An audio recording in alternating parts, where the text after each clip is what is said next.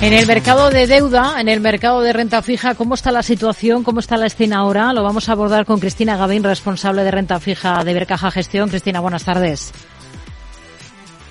Hola Cristina, muy buenas tardes. Hola, buenas tardes. Bueno, tenemos eh, al bono alemán a su rendimiento repuntando hoy de forma más discreta de la que lo hemos visto, por ejemplo, en las últimas jornadas. Está alcanzando el bono alemán a ese plazo el 2,45%. En Estados Unidos tenemos un ligero retroceso. El rendimiento del bono a 10 años está en el 4,28%. ¿Con qué se queda de lo que ha visto en estas últimas horas en el mercado de deuda?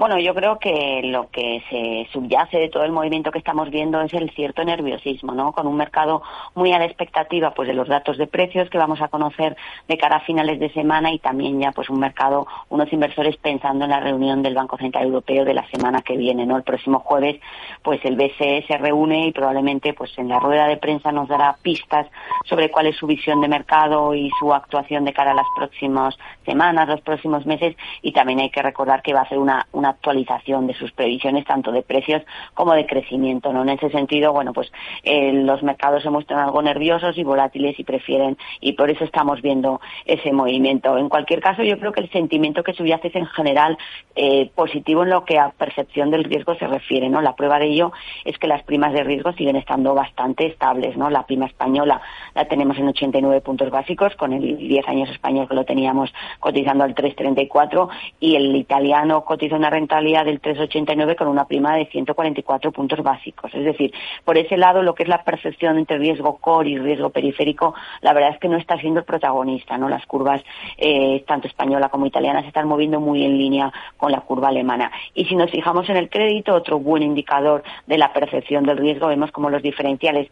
Es verdad que hoy están ampliando ligeramente, pero muy, muy discretamente, como te estoy diciendo, y además lo hacen en función de, bueno, pues de, de la actividad que estamos viendo en primario con varias emisiones eh, que en general están teniendo buena acogida. ¿no? Eh, tanto, además, esta, esta buena acogida, este buen comportamiento se está dando tanto en grado de inversión mm. como en high yield. Por lo que te digo, la percepción del riesgo que, tienen los inversores es en general eh, relativamente reducida y, por lo tanto, es más una cuestión de tipos que una, una cuestión de preocupación por, por los activos de mayor riesgo. Mm. Cada vez se desinflan más las expectativas de recortes de tipos cercanas. ¿Ustedes cómo están trabajando en ese escenario en sus carteras de, bonos? ¿Qué retoques están haciendo? Eh, ¿Cuándo consideran ustedes que habría que agregar duración? Porque ha habido algunas firmas que comenzaron a hacerlo hace meses al calor de esas expectativas de movimientos de tipos que de momento no, no llegan. Eh, no sé si se han precipitado. ¿Ustedes cómo, cómo ven las cosas? Bueno, nosotros la verdad es que desde finales del año pasado nuestra visión era que el mercado estaba poniendo en precio demasiadas eh, bajadas en el tipo de intervención y anticipábamos que no íbamos a ver tantas bajadas ni tan pronto, ¿no? En ese sentido, de hecho, incluso a finales del año pasado, cuando veíamos esa fuerte relajación de los tipos con esa importante subida en el precio de los bonos, incluso aprovechamos para reducir algo eh, la duración en las carteras.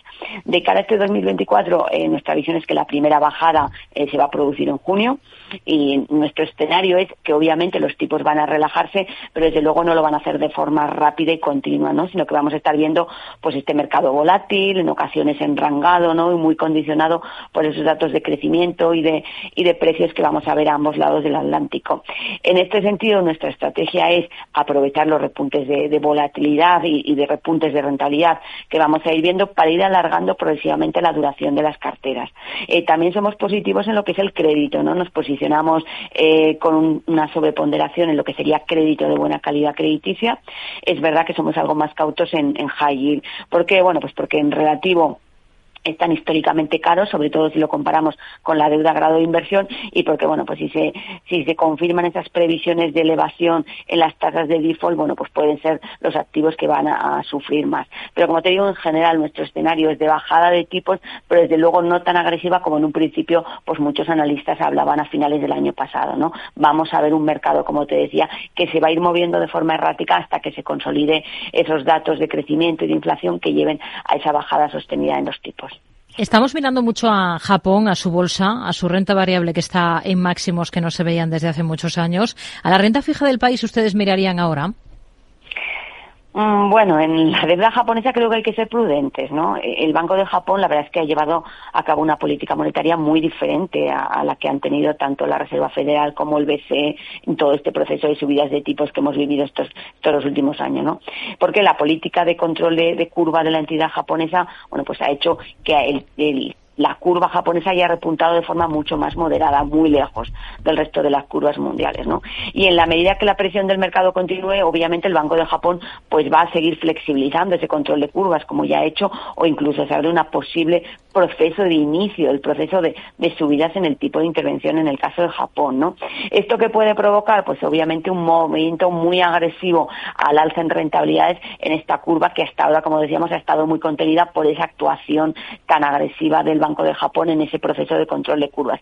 Si todo esto se materializa, eh, lo que veríamos, como te digo, pues sería un repunte importante de, la curva japonesa y por lo tanto yo creo que ahí habría que ser muy, muy cauto, ¿no? Y esperaría una consolidación del movimiento antes de entrar de forma sostenida en deuda del país. Cristina Gavín, responsable de renta fija de Bercaja Gestión. Gracias. Muy buenas tardes. Buenas tardes.